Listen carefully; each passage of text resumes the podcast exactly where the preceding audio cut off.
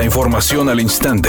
Grupo Radio Alegría presenta ABC Noticias. Información que transforma.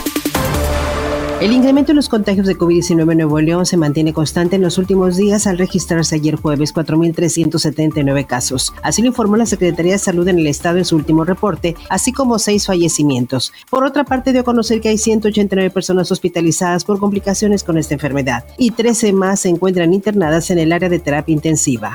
El gobernador del estado, Samuel García, se comprometió a superar la crisis de agua en Nuevo León antes de que inicie el próximo periodo escolar en el mes de agosto. Y al acudir a la secundaria técnica número 24 Guillermo Prieto en el municipio de San Nicolás, reconoció que el ciclo escolar que terminó fue muy complicado debido a la crisis de agua, además de los contagios de COVID-19. Por otra parte, comentó que están por conectar varias tuberías en el río Pilón, río Ramos, río Santa Catarina y en el Chapotal, que en conjunto darán mil litros por segundo para abastecer a la zona metropolitana de Monterrey señalando que el Estado tendrá un mes y medio para prepararse mientras los alumnos regresan a clases. Además, sugirió a los responsables de los planteles educativos abrirse a la comunidad para que sirvan como centros comunitarios y que los alumnos realicen actividades académicas como su tarea, leer, divertirse y lo más importante, llevar agua.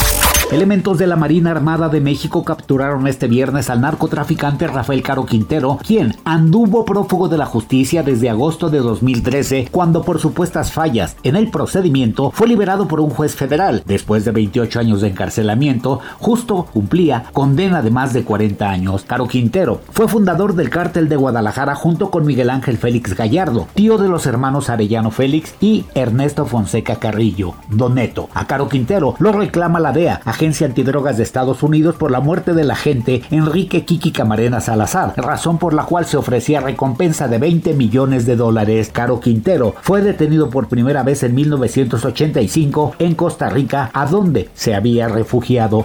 Editorial ABC con Eduardo Garza. Los casos de COVID-19 se están multiplicando. En Nuevo León se reportan casi 4.000 casos diarios. Afortunadamente ya no con la misma tasa de mortalidad. Sin embargo, no hay que bajar la guardia porque en cualquier momento el virus vuelve a mutar y va a causar muertes. La quinta ola de COVID no se está pegando.